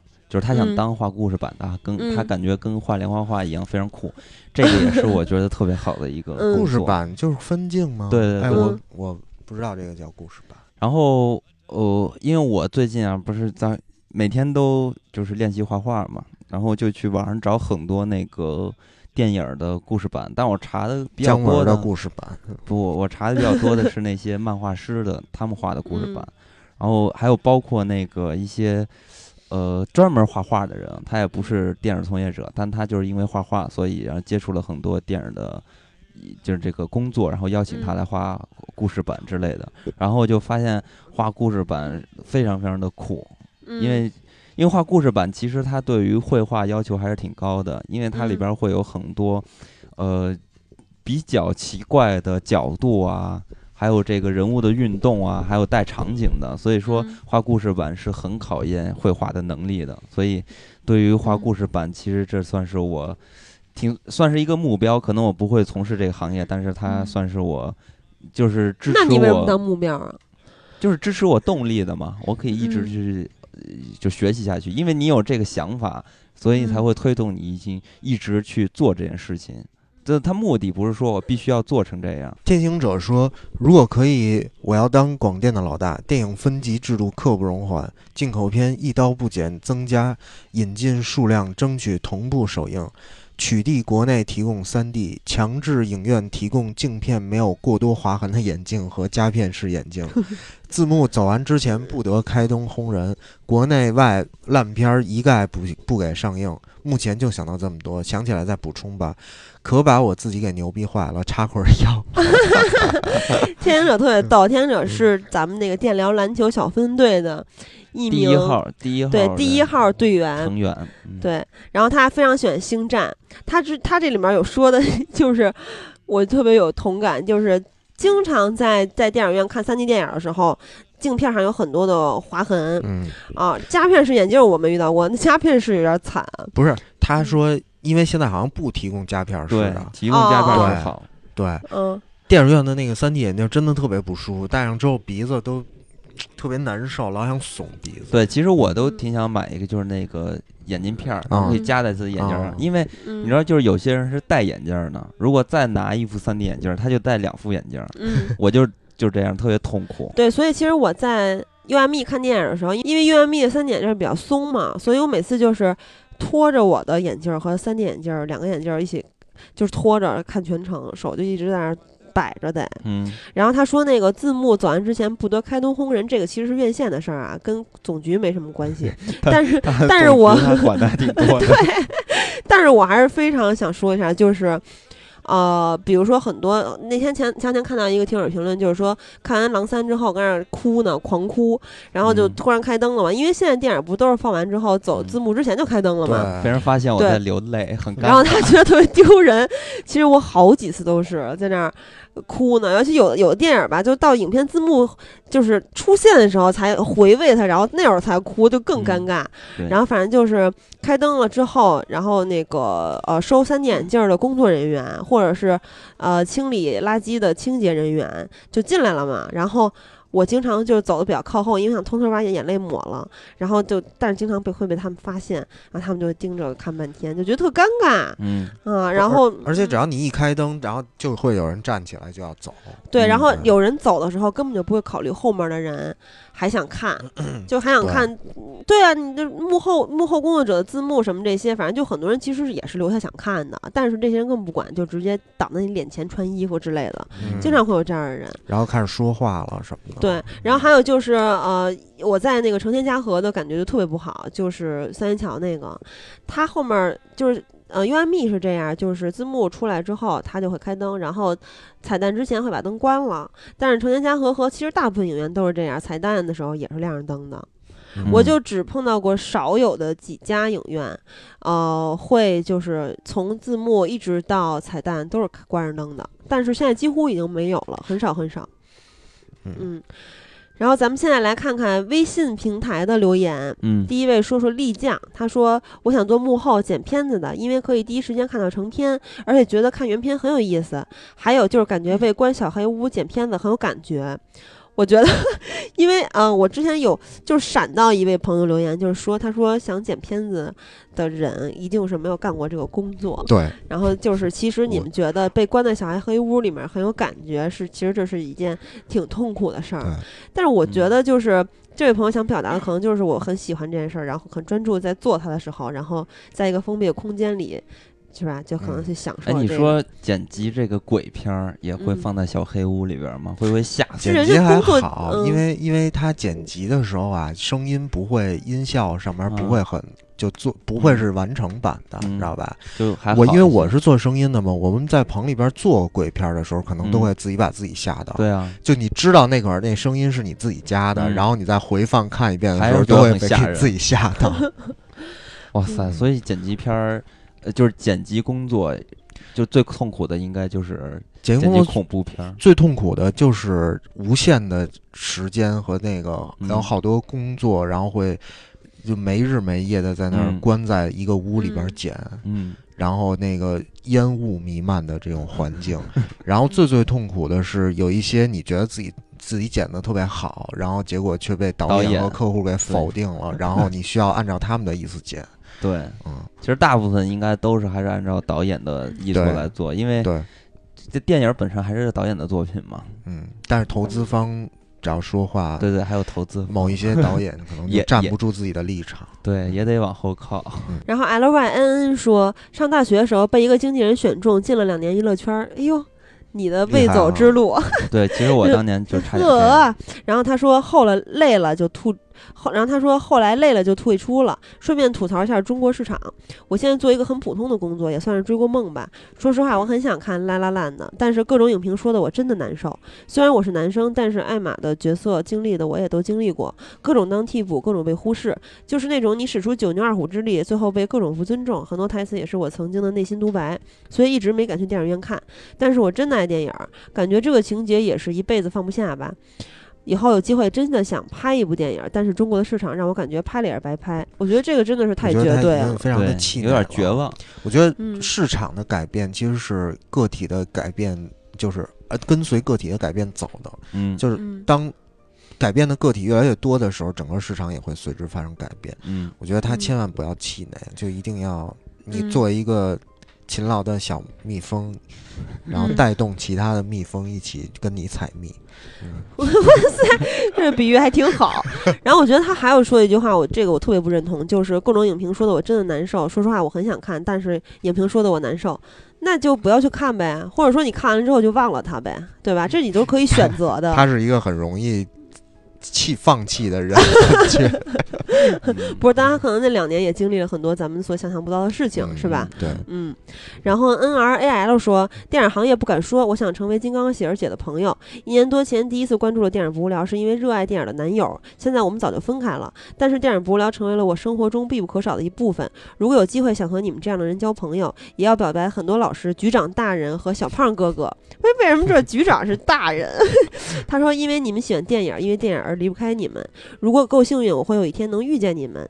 比大欣欣啊，其实遇见我们有何难？我们又不是明星。啊，如果他在北京的话，应该就很容易了。对，就来参嗯加咱们的线下活动会啊呗。什么的对因为不止周年庆，咱们还有其他的聚会，比如说嗯篮球小分队啊，然后嗯一块儿吃饭、胡胡胡扯啊之类的。对，我觉得有一个事情特别有意思，嗯就是大家会把我身边的同龄人都叫为什么姐呀、哥的什么的，但到我这儿都变成了直呼大名。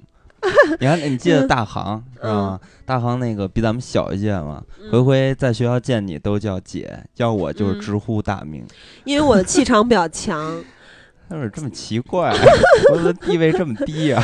其实，在工作场所也是这样，比如说对呀、像工作上也是这样，我公司对啊人也是啊，叫别人都是什么哥，到我这儿嗯都是大名儿。我而且明明我就比他大很多。可能因为你憨傻如牛吧，就是你给人感觉很亲近。哎呀，其实职场的这个称呼，有很大一部分是江湖地位来得来的。比如说，一个九零年的人也可能被叫什么什么哥，对啊，对吧？这就是江湖地位，或者说这个人就给人感觉他比较气场比较强，或者是他工作能力比较强。当然不是说你工作能力不行啊，肯定你工作能力非常好、非常强，但是可能就是你太傻了。然后穆清明说。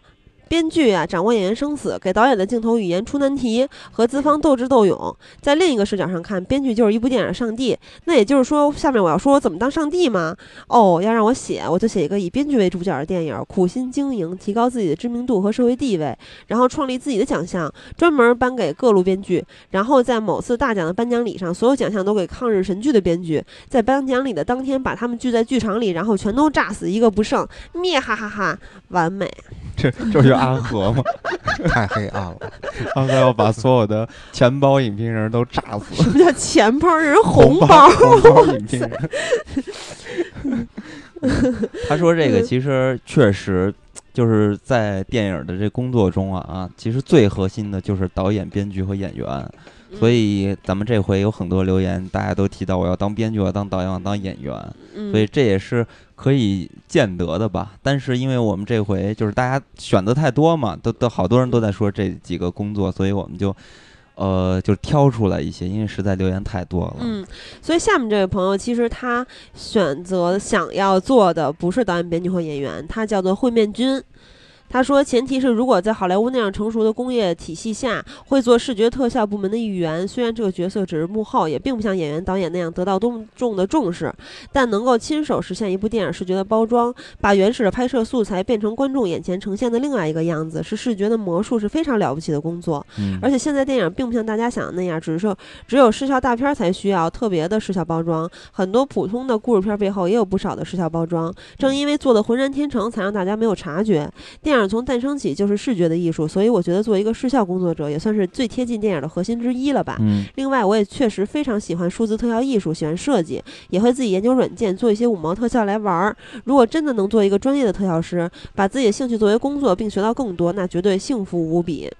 没错，嗯，嗯，但嗯其实做特效师也挺苦的，因为我好多朋友都是做特效的。然对，其实就是这这个事儿永远是有两面性的。但是如果你真的喜欢，你热爱这件事儿，那绝对这些苦就都不值一提了，对吗？对，因为其实技术工作。就技术行业吧，可嗯能就都比较偏向于苦，而且跟人接触也比较少，嗯所以就比较孤单吧。嗯，或者说这个人际交往的机会比较少吧，面儿也比较窄，反正就是很嗯孤单，就是比较自己要熬得住寂寞。就自己沉浸在自己的一方乐土里嘛。有很多人会很享受，有很多人可能会坐不住。但是这里边儿我跟你说，最大的乐趣是什么？就是你，尤其是你做技术工种啊，这嗯最大的乐趣就是你攻克难题。嗯，就是因为如果每个人就是在接受到这种高压之之下啊，就是咱们人体会分泌一些激素，嗯这些激素就会给你生理啊或者心理带来一些特别压抑的感觉。但是嗯当你就是把这个东西完成了，克服了这个困难之后，嗯你就能感觉到，就像一种怎么说呢？其实就是其实它就是一种。呃，激素啊，或者内分泌的一些东西的一个调和，然后你就会有一种非常爽的感觉。比喻没有说出来，因为我就是不太知道那个 那个素叫什么素，所以嗯。反正就是其实它最大的这种嗯。爽的这种体验，其实嗯。就是因为你的压力越大，你才能嗯。呃更加的能体现到那种爽的状态。嗯，哎，其实你说的这个让我想到了曾经看的是《指环王》还是哪部科幻大片儿啊？嗯我忘了是魔幻还是科幻，反正就是这些电影的某一个非常经典的电影的那么一个呃纪录片儿，然后这里面的特效师就呈现出他们的一个工工作状态嘛，就是因为欧美人的毛发很重，然后他们那胡子嗯就都变成那个流浪汉的样子，对脱发，然后呃身上衣服也从白色变成了黄色，嗯，然后反正就非常不拘小节，也没有时间洗澡，什么就是昏天黑地的工作吧，就是那样一个状态。然后很多人就睡在沙发上，睡在地上，然后起来之后再接着接着工作。然后当他们就像你说的，攻克了一个难题，就是其实就是把一个场景很完美的去呈现出来，嗯就用视效来呈现出来之后，大家都一起欢呼，就有一种嗯，啊，就这种感觉，不是，哇塞，你说有点类似于不是不是，我没有想拉屎，我想到的就是咱们在很多的科幻片儿里面看到的。对啊就是，商业大片里面看到的那种，就是 NASA，然后所有人一起，然后什么就是哪哪所以说嘛，成功的升空或者怎么着，然后嗯全部的 NASA 的人都一块儿欢呼。所以说，快乐是建立在压力之下的。你的压嗯力有多大，你的快乐才有多大。真的就是你必须要追求这种高压力的东西，非常非常的爽，嗯，所以你在经营帝国花圃的时候，也是因为压力，然后经营的这么是吧，五彩斑斓。嗯，嗯，然后饼饼说，你你念嘛，嗯。然后饼饼说，想当演员，首先是想和英俊潇洒的男演员床戏，其实更主要的是大学演过一次配角，扮演的是一个实施校园霸凌的女生，结果成片出来，大家都说我简直本色出演。然 后 （括号天地良心），我一直都是三好学生（括号）可是做了演员，我我会成为女冯远征。太恐怖了。女冯远征那是家庭暴力是吧？殴打自己的伴侣。跟他这个饼饼的名字不太符合，应该叫 远远。哎，他这个留言就让我想起了马思纯说，就是嗯你可能没有那么了解你自己，演了之后发现你原来可以这样，然后实际上更加了解自己小太妹。其实他，对，其实他演冯远征，结果演成了梅婷。那个他，那他应该不是半秃吧？冯远征不是有点半秃吗？其实他就是一个恶霸，只不过他表面上是三好学生。嗯 然后 sex R 说，啊不是 sex 是 six 啊，希望可以成为自编自导的电影人，演就算了，颜值可能不够，不过还是可以在自己的电影里串串场的。（括号昨天刚好看了张艺谋大人的经影坛经典《俺红呢相逆》，俺红我像你对样的。哦，是。哦，我一直都都念错了。啊，他说被洗脑了，哈哈哈！虽然我的专业和电影一点关系都没有，但是这学期学了电影史，还有拍电影实践。虽然教授说的有些真听不懂，常处于一脸懵逼状态，但还是看了很多经典电影，自己也真的自编自导了小短片。听电影播聊也是学习的一部分呢。上个月国内过春节的时候，美国已经开学了，把以往你们的节目听了个遍。像可以，呃好像可以缓解缓解孤独感。打算明年研究生读电影专业，希望以后真的可以参与电影行业。表白金刚喜儿，还有每位可爱的嘉宾，看着你们做自己喜欢的事情真好呢。也希望大家都可以做自己喜欢的事情，并且乐在其中。嗯呃，其实最理想的状态应该就是像先看《奇葩说》嘛，就是我忘了哪一个选手了，说就是做自己喜欢的事情啊，可以就是保障自己的生活嘛，是吧？嗯通过这件事情来独立。然后，呃，他说的这个，呃，其实有很多听友就跟咱们说过，在加拿大、美国、澳洲、新西兰之类的，然后听节目可以缓解缓解缓解孤独感。然后就听到了，就是一个是咱们说的中文嘛，一个是咱们又说很多这个。他可能就是呃没有，就是身在国外，然后没有接触到的国内的一些事情或者一些变迁，然后或者是一些环境啊等等，就觉得非常亲切，嗯。所以咱们其实也是陪伴他们嘛，他们也其实嗯也在陪伴咱们，互相陪伴。然后园子他选择了一个特别不同的工作、嗯 角色吧，我觉得嗯这个真的我还都没有想得到。他说他想做一个精通多国语言的字幕翻译，这样不仅可以把国内好的电影传到其他国家，也可以把各个国家优秀的影片互相分享，感觉是一件非常快乐的事情。虽然起初最开始，呃呃，起虽然起初最开始第一想到的是做一个导演，但始终呃觉得自己的想象力会有所尽头，而且毕竟要考虑太多因素。啊，怎么了？没事儿。身不由己，又或者在有一些成绩后无法突破，迷失自己。总之，导演这个职业太辛苦，要要承受外界和自身的压力，承担太多一个人可能都不能负荷的东西，真的很不容易。呃，我很害怕到最后会变成自己讨厌自己，所以还是放弃了做导演，就做一个快乐的人，看看电影多好。而且做导演就没有那么多精力去看电影和听节目了，所以更觉得翻译这个工作超棒。哦耶！这个、呃、翻译这个工作其实特别特别简单哎，他们那个我认识一个人，他是专门在那个字幕组做一些美剧的翻译，嗯，他们都是先拿到第一手的美剧，嗯然后拿到之后就立刻就生肉嘛对，然后嗯就大概。大概一个片源来了之后，两三个小时，就全国各地的网友就把每一段的自己翻译的东西全都发过来，然后一个字幕就完成。挺了不起的。对这真的是没有他们，真的就嗯，看不着很多东西。嗯，然后陶爱文说他想当葛优老师，因为可以和喜儿老师对视。其实人家根本跟我对视，我觉得是有。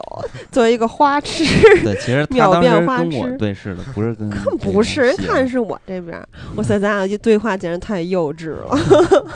嗯，程小红说，每当躺上床后，突然想起落了什么东西，或者没关宿舍灯的时候，就特别希望自己能像哈利波特里的那样的人一样有魔法，是不是很没有出息？哈哈哈！说现实生活中的话，我其实对电影行业中有什么职务不是很了解。不过我觉得，要是能做一个自然景物的收音人员（括号收音师），感觉会很棒。泡在大自然中，静静聆听一切事物碰撞的声音，然后收集起来放入电影场景中。脑洞，收音时外界全部停止，单独放大事物两两摩擦的慢镜头，体会音频和振幅。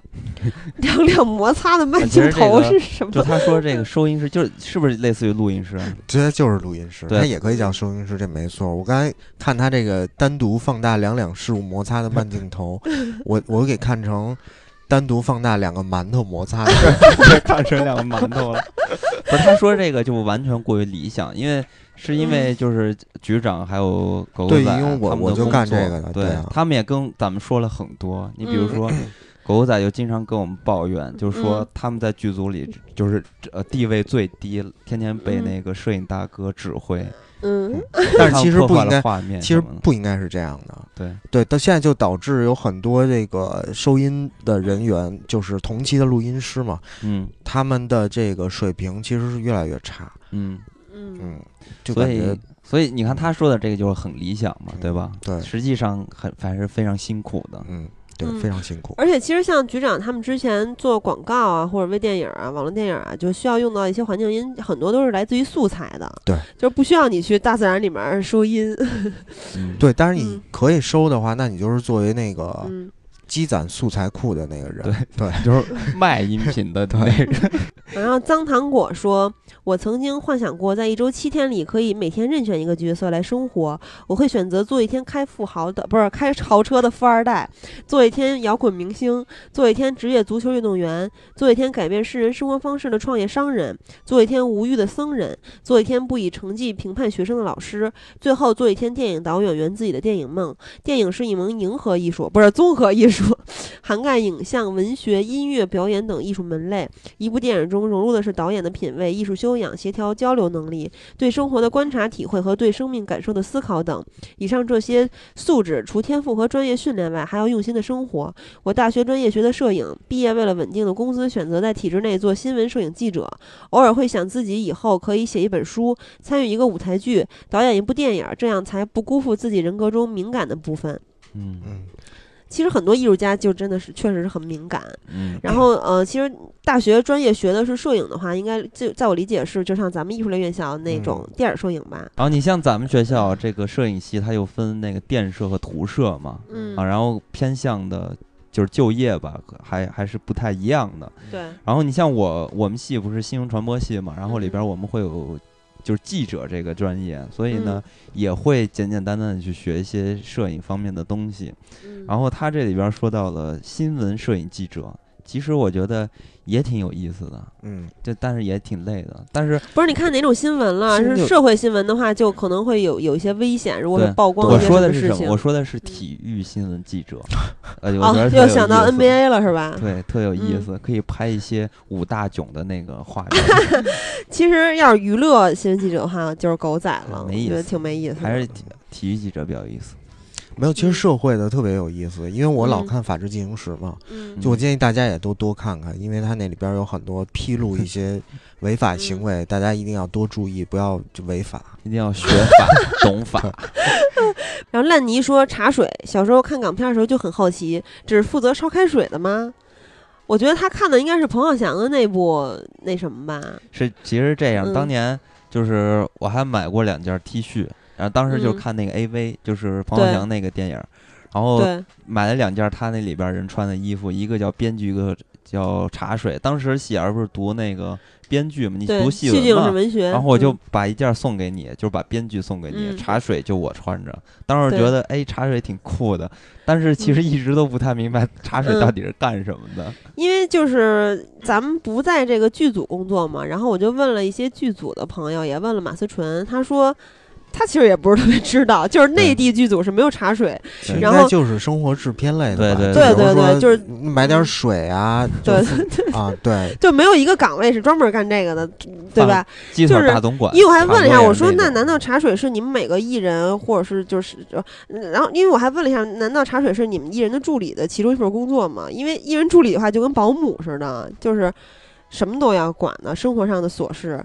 但其实他说这个茶水是剧组的一个职位嘛，剧组反正内地是没有的。他说就应该比较偏向于剧务嘛，嗯，嗯。当然，当然，就是人家那个岗位负责的又不只是茶水一件事儿，这茶水还 是香港那边过来的，咱们嗯内地应该没有这个。嗯，对。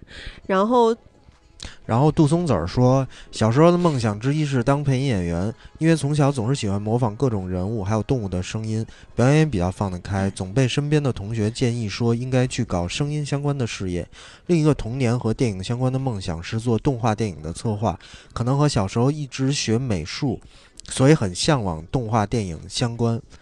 另一个是因为说很多迪斯迪士尼动画的灵感是来自于被囚禁在一起的一帮人逼着想出来的。我也感受过，并相信人在极端情况下是可以迸发出思想上的火花的。但是他没有说所以，如果他想当配音演员的话，我觉得还挺好的，因为我平时接触的配音员也比较多，我觉得他们真的挣的还挺多的。他们真的有很多是因为自己本身的声音条件非常的好，然后就能吃这碗饭。哎，那我也老喜欢学人笑，我能当配音员吗？我觉得你不行，我你不是也就学学我的笑吗？我就专门学那个配笑声的声音演员，那你笑一个。啊啊啊周星驰像样，呃，也有一点点像。就是还是挺像的。刚才其实有微微有点冷场，然后局长摇了摇头，不知道什么意思。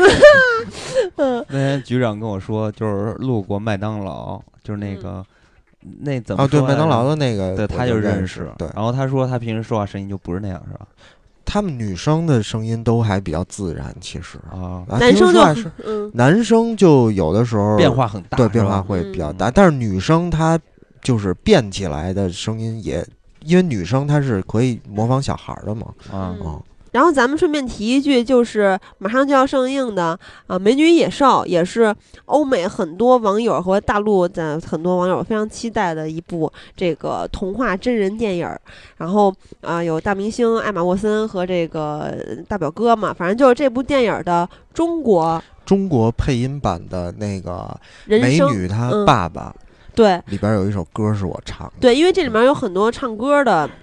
对这个这个这个时刻不是对，它因为对 它里边有很多歌嘛，就是对边边演边唱的，音乐剧的这种感觉的。对对对，然后因为我不知道，我听局长嗯说了才知道，还有还还还有就是这种这种这种，嗯，因为我本来不知道，听局长说了才知道，还有就大家会听到这些。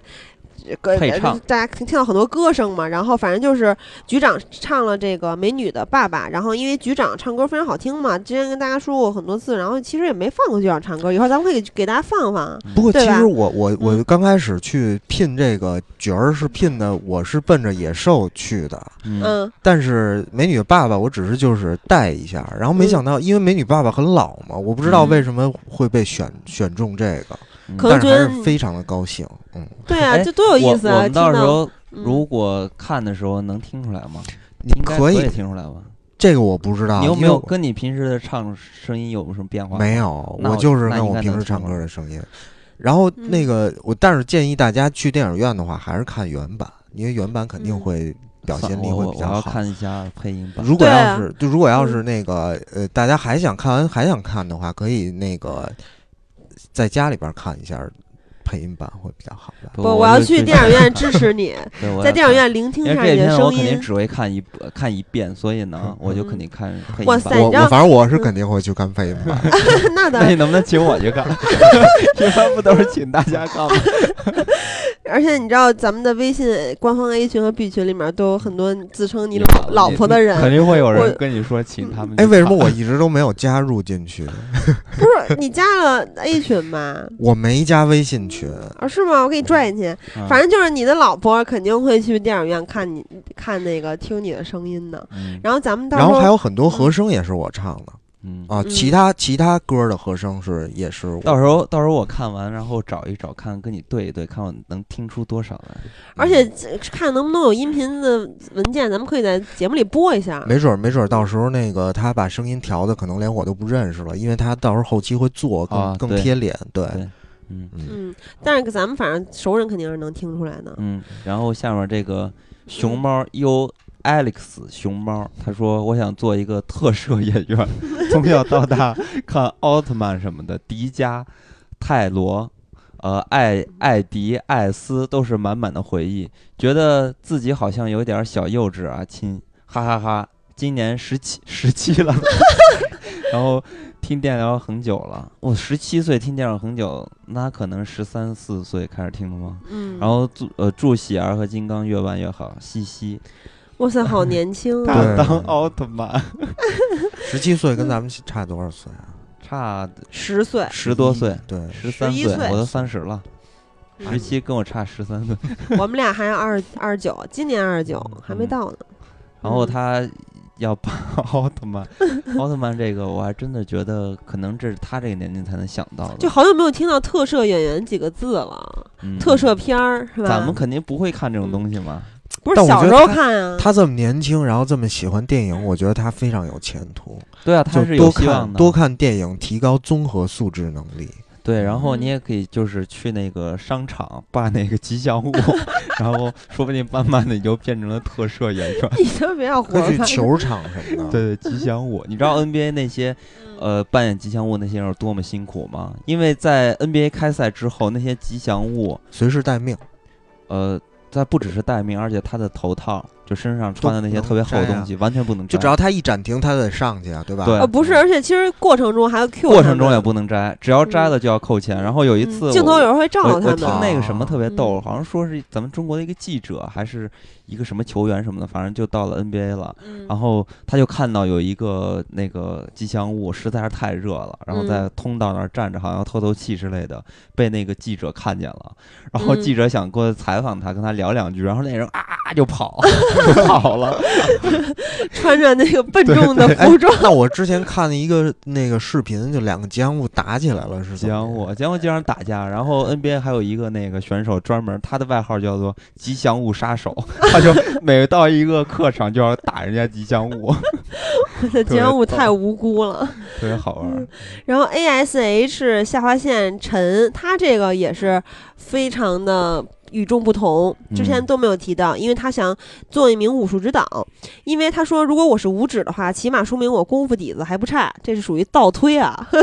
他说会功夫爱运动，既帅又健康，多好！我做武指的话，除了设计酷炫挑战天的动作以外，我还想要求动作戏都有演员亲自上阵，不准用替身，要求演员要有真功夫，有成龙精神。洪金宝就当过很多武指吧？对对对，非常非常非常有既帅又健康。这个就有点耍赖，就是说，你看我是五指，他就知道别人打不过他，还逼人家，就是你要亲自上阵。如果他别人还不能还口啊，因为打不过他。不是他说的，他又不上镜。对啊，我是说他要让成呃人家演员亲自上阵。不是不是，他说的肯定是因为前两天的一些各种各样的新闻，就是说某个小鲜肉用替身啊，什么什么那个假假骑马、假打气啊，什么这些，所以肯定生气了，然后就不想让他们 不想他们用替身。对，他想用以暴制暴啊，也不是制暴，他要用武力然后去征服别人。嗯，然后简单就好说，我想成为导演，可以实现自己天马行空的想象，还可以指挥别人，感觉就很爽。最主要，我要导一部以玉田为主角的乡村剧，主角我不说，你们也懂啦。哇塞，你怎么老要当主角啊，金刚？你之前是以金刚作为主角，因为我现在是以玉田作为主角，从小积累嘛，积累个屁。背心尊者，俗称尿霸，说：“果赞当导演啊，当上了著名导演。首我首先要去以合作拍摄科幻巨制《王牌斗王牌二》的理由接近王晶，然后揍他一顿，逼他供出这么多年被他潜过的女星。等我完成了这华丽丽的复仇之后，我就和女神高圆圆喜结连理。嗯，高圆圆不都嫁了吗？对了，顺便拍一部中国版《断背山》，主角是金刚杜兰特。” 哈哈，括号喜儿可以过来帮我改编剧本。P.S. 别忘了叫上很多张。有吼吼吼！哎，这是什么？他是我我不我我已经他是几年前留的这个言吗？我已经不会选择和杜兰特在一起了。你为什么说几年前留的言？因为女神高原喜结连哦哦，嗯，反正我会选择和呃。威斯布鲁克在一起，威少是吧？反正你又当主角了，断背山嘛。然后他说这《王牌斗王牌二》刚才不刚说完吗？小喇叭音波枪要揍王晶可还行？哎，其实我在看那个，看哪部电影，就是在那个用了《疆域风云》那场戏，也是王晶导的，还唱了那个《友谊万岁》那首歌。当时王晶不是在那个电影里面站起来还唱来着吗？当时我也特想揍他。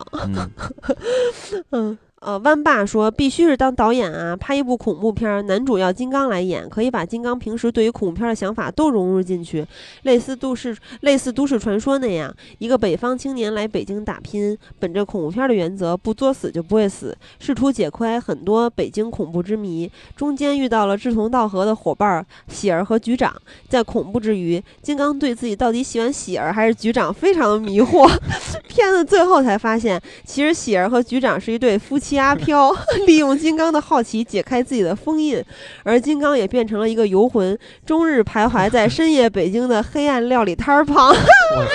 这简直是为我而写的故事。哎，我觉得这还挺好的，这感觉特别漫画风，对对吧？哎，对，而且说明他看过很多恐怖电影，就是那香港那老电影不都是这样吗？这个。鬼利用阴谋想用人来让自己，这就是吧投胎，然后而且他肯定是咱们的忠实听友，因为他提到了黑暗料理，他肯定知道金刚是一个擅长做黑暗料理的厨师。嗯，然后，然后导演说当导演吧，别问我为什么，我就叫导演，没有多大的想法，导一部关于成长的片子，请三五好友来客串，自己兼摄影，拿着手持摄影机大街小巷乱窜，拍这个陪着我长大的城市。浅视前景深拍城市里忙碌的普通人，夹带一些私货，音乐、电影海报，对白都是即兴的，最后跟发小们合个影。片子不用怎么剪，留个纪念吧。局长能客串就最好了。金刚可以给其个二八大杠的远景，台词就是磨剪子嘞，像什么菜刀，磨菜刀。他这个我还真演不了，因为我不会骑自行车。哇塞，你能不能赶紧学？到处都是 OFO 和膜拜，你赶紧学一下吧。让他失望了。然后丁一峰说：“如果让我当导演，我要让鹿晗演一回花木兰。”哈哈哈，没有黑鹿晗的意思，只是因为长得太美了，想看看演员演激情戏会不会有生理反应。对了，还要让杨幂、安吉拉·贝贝、宋茜等一众女演员纯素颜上镜，肯定是年度最劲爆电影。其实那个就是安吉拉·贝贝，就是安家 baby，她去做那个。啊，那个整容测定测，就是说我证明我没整容的时候，确实觉得嘴唇还挺厚的，就是跟平时看着不太一样。就以前弄模的形象更不一样。但是其实杨幂在那《真正男子汉》里面卸了妆，还挺白、挺嫩的，看着还挺少女的。嗯。然后那个他说的那个演员会不会有激情戏的生理反应，是说跟鹿晗演对手戏的男演员是吧？就鹿晗是挺漂亮的，嗯。但是就是我觉得花木兰其实是有一丝英气的。鹿晗还是挺不适合的，因为他太像女孩。他那其实说 了一个事情，就是如果拍激情戏会不会有生理反应？嗯，这个是有的。我记得好像当时有啊，就拿胶条贴着了。有有时候拍的梁朝伟拍那个色戒，色戒的时候不就裹着吗？贴在肚皮上，要不然的话就会。会看出来，那，这种我觉得是无法控制的，肯定会有啊，这是人的正常的一个生理反应。那咱们最后再来念一条留言，它叫做“小小一座山”，它的留言非常长，也让我们非常感动。他说：“再说说啊，他说。”来说说二百期的祝福好不好？电影不无聊是我接触的第一个自媒体播客的节目，也是目前为止听得最久的一个。自己是从小听广播长大的，每天晚上如此，从家乡电台听到省台，再到如今的自媒体播客，这样一种形式在我心中是很有分量，而且充满仪式感的。好在网络的发展让我遇到了你们。电聊开播以来，基本上每天晚上我都是听着你们节目的入睡。听听完了，呃，基本上每天晚上都是听着你们节目入睡。听完了就再听一遍。每周一早上起来都很仪式感的边听边起床。如果遇到这周没有更新，就会有很深的失落感。虽然内心里知道你们的工作很忙，但那种期待感落空，就像一个孩子一样沮丧。在没有你们更新的日子里，偶尔也会听听有台的节目，最终还是没有找到一个能够超过电疗在我心中的地位。你们的谦和不偏见，节目的广度、深度、趣味性都深深吸引我。我喜欢你们在电影之余分享生活，有共同的朋友可以一起傻一起疯，真。好，谢谢你们的陪伴，相信你们会一直继续下去。金刚喜儿么么哒，还有小胖阿和局长，很多老师棒棒等等，么么哒，加油。写太长了，不好意思，不管会不会读，只是希望你们能够看见，加油。好，感谢，感谢，感谢。对，就是呃，我其实在我感觉在一百期的时候还不是很久远的事儿哈。那咱们节目一个月四期。那一百期到二百期，其实也经历了很长的时间了。对对，嗯，然后到二百期，然后其实有很多朋友在呃听友互动的这个回的环节，微博和微信都有跟我们说，就是除了咱们留言的互动话题的内容，大家都有点跑题，就是当然这个跑题让我们很感动啊，就都说了对电聊满二百期的祝福，而且我看到很多朋友还说希望。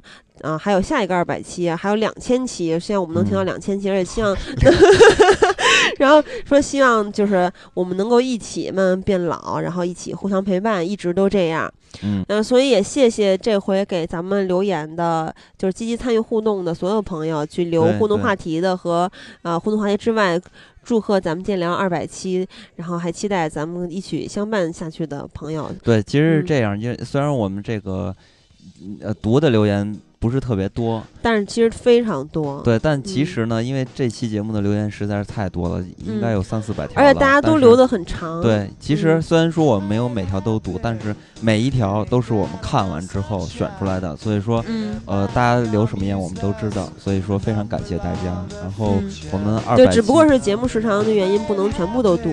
对对对，所以呢，今天也不早了，所以咱们呃暂时就到这里。然后下期再见，跟大家说再会，再会，再会。